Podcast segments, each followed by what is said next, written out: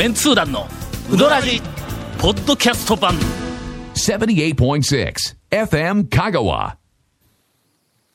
この間。はいな。長谷川君なんかあったやろ。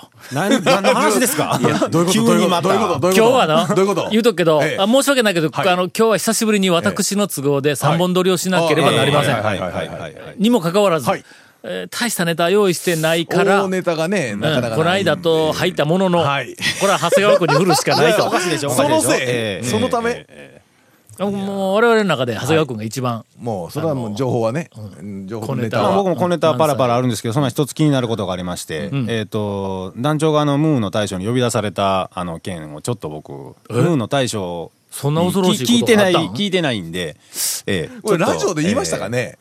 無の対象に。いや、多分言ってはないと思うんですね。全然言ってないんか。全然言ってないと思います。はい。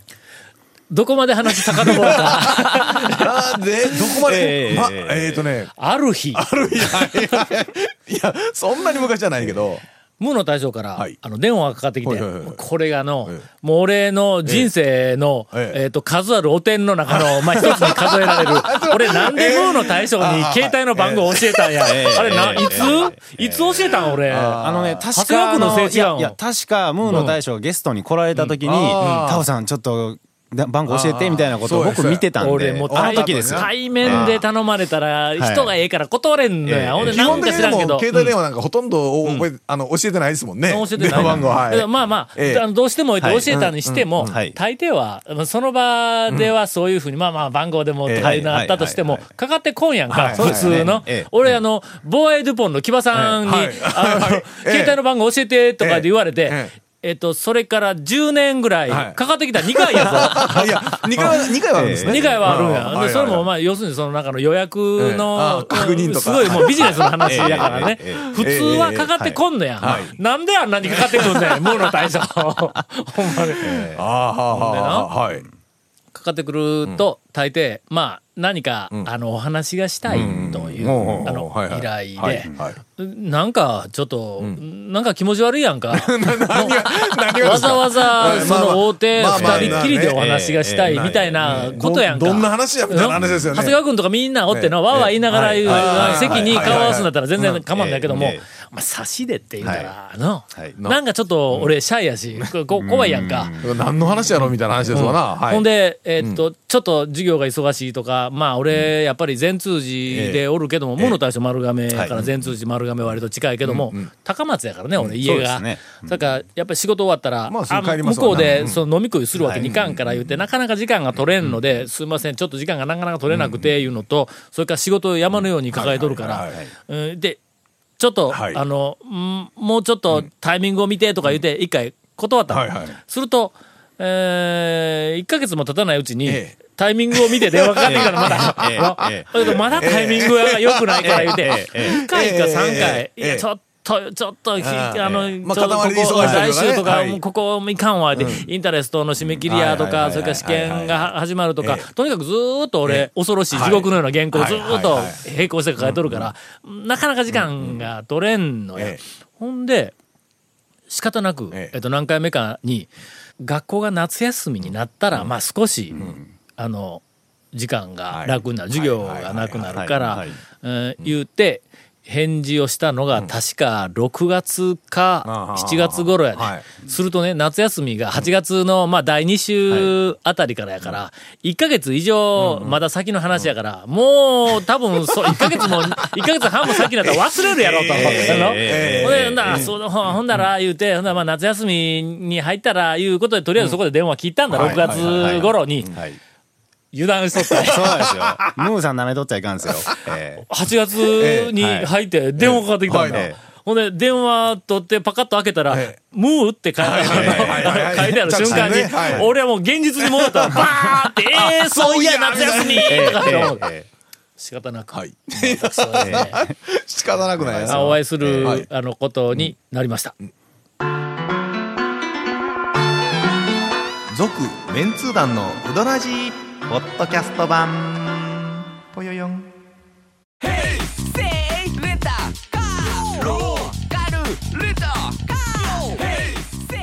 どんな借り方があるん？ウィークリーマンスリーレンタカーキャンピングカーとかある車全部。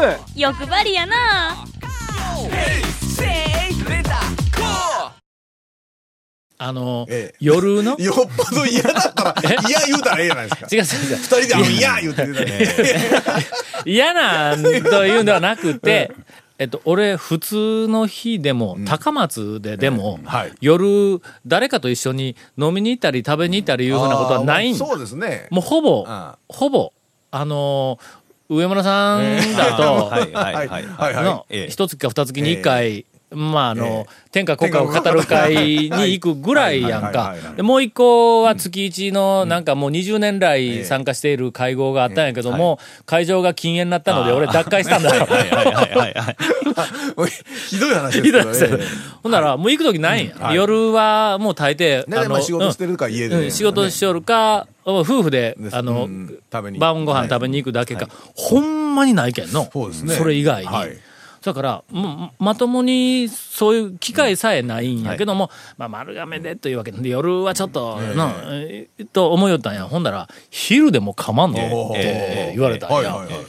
で、とにかく、以下あの、お食事を一緒に、うん。まあお話をしながら、えーいろいろと時間を、まあまあちょっとな、あの1、2時間、言うて、言うから、俺は何の魂胆があるんかよくわからんけども、で、結局、もう夏休みに入ってしもうだから、断る理由がだんだんなくなって、の、マンションの水道管が破裂したとか、そんなみたいなことはもうゴンしか使えんからの、ですで、そうですなかなかそんな嘘はつけんし。ううん。直しとった最中やったっちゅう。はい。ほんなら、ええ。えっ、と、何曜日の、あ来週のお何曜日の、あの、昼、ね、えっ、と、大体、まあ、に 2, 時から、えっ、と、4時半ぐらいまでだったら、なんとか言うて、ちょっとかなり、その時間を限定をして、提示したんや、はいはい。はい2時から4時半ぐらいまで、しかも平日やの、大抵、この時間、あん2時まから4り食べ物や、ほあんま。りないやんか。ほんね。で、あの、無の大将に投げたら、無の大将がいろいろあちこち探したけども、ちょっとなかったから、また今度にしますわ、言うて、電話かかってくることを期待しとったんや。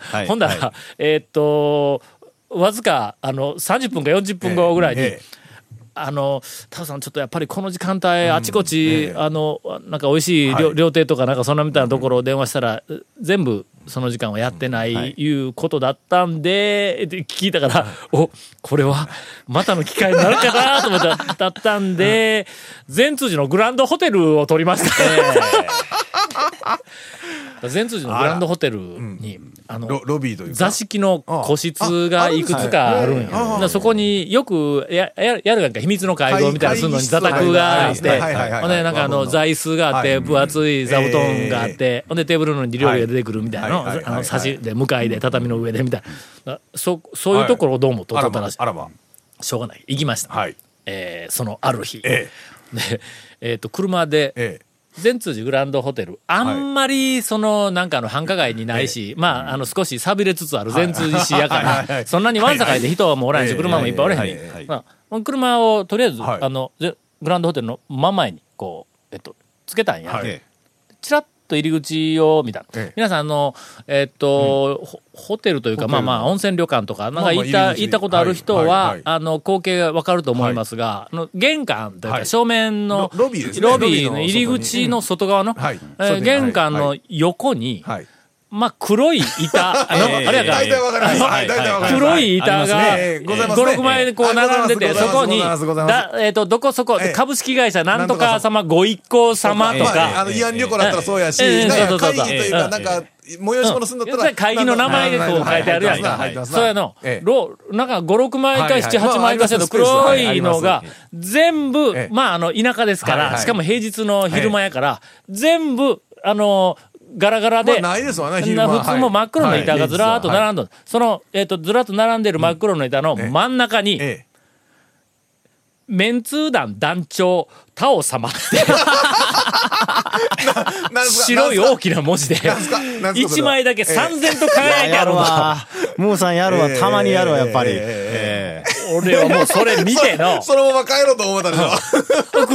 車止めて、ええ。そのまま玄関入って、フロントに行って、ええ。すいません、あれ外しといてくださいって、すぐ頼んだわ、ほんまに。いや、ムーの大将何年間に一回面白いことやるんですよね。えいやーしょうがないから案内されるままそれ2階に。はもう、もうすごくウェルカムな状態ですからね。本当に。2階に上がったえら、えなんかそういうあの座敷と個室みたいなやつがはいくつかこう並んどるところにまあ表にこう、な、の、プレートみごたいな一行様みたいな、あの、縦看板みたいなやつ。がこう出るやんか。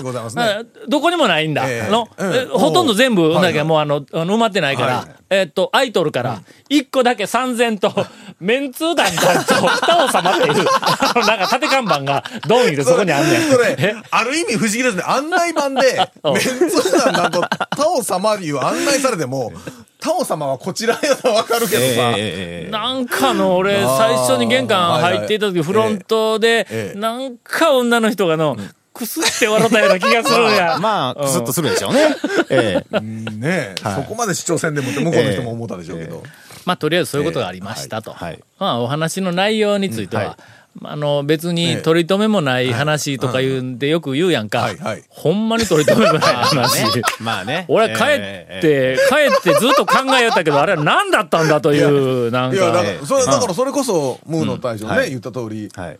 なんか軽くちょっとお話を言うまさにその通りなんでしょうね。とにかく、ええ。なんかあの、おごってもらいました。ああ結構あの、次々にこう出てくるやつ。あなんていう、はい和食っぽいけど、コースの解析みたいなはいはいやつ、次々に出てくるやつ。やはあこんなところでおごられて、俺は財布ちゃんと出しとったんぞ。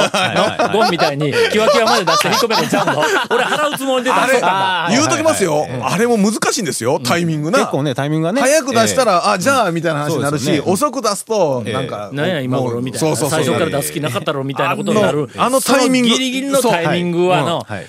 ゴンはちょっと神業的な何かあるよね、い。やいや。で、絶対出さんのの、ええ。そうですね。うん。出さんけいやいや、ギリ結果的に。結果的にですよ。結果的に、もう、いやいや、もうここはみたいな話になってしまうだけの話でね。ええ。こちらはもう、だってお財布も出して。自然にごちそうささまですって頭下げてますよね、いつもね。そうそうそう。そう。え。天性の。いやいやいや。やっぱり思いが募ると、はいや。っぱり技術も極められるっていう、なんかの、えいやいや、そういう感じがする長年のね、今までのえー経験が、そういうところに代わりに。はい、なんでしょう。えーっと、いや、俺なんかとても、はい。あの、無の大将が、あの、すあの、昔から俺に聞きたいことがあったとか、言いたいことがあったんかと思うたら、なんかそうでもなかったから、あ、ほんなら言うて、俺あの、えーっと、あ、何よ、あの、あ、あの、録音機。あ、IC レコーダー。IC レコーダーを仕事で持っとったから。はい、それからそいつを出しええ、て無の大将にええ、讃岐うどんの昔話の取材をしてきました。えーし今、ちょっとあの別件で、はい。昭和10、まあ戦前から昭和20年代、はい。30年代、まあせいぜい40年代あたりまでの、えー香川県内の讃岐うどんの、ええ。あの現場のシーンね、はい。えーこいつをちょっと収集に、えーかかろうかなと、はい。思ってて、ええ。ほんで、まあ、身の回りの、その、なんかあの、おお年寄り、年配の方。昔を知ってる方ね。まあ、無の大将みたいな、要するにじいさん から、えー昔話をとにかく聞い。た。最近の話もいらんから、昔の話を、ええっと、周りにうどん屋がどんなところがあったのか、その店の名前は何という、えーっと、まあ、あの、名称なのかから始まってええ、どんなものを売っていた、はい。それから日常的にうどんはどんなところで食べていたまあ、そんなみたいな話をずっとこう聞きに、あの、かかってます。えーなんか話がありましたが、今ここで急に思い出さんということは、まあ、大した話ではなかったよと。何だったんだ、とにかくあの日は。それかい、結局それかい。続メンツー団のウドラジポッドキャスト版。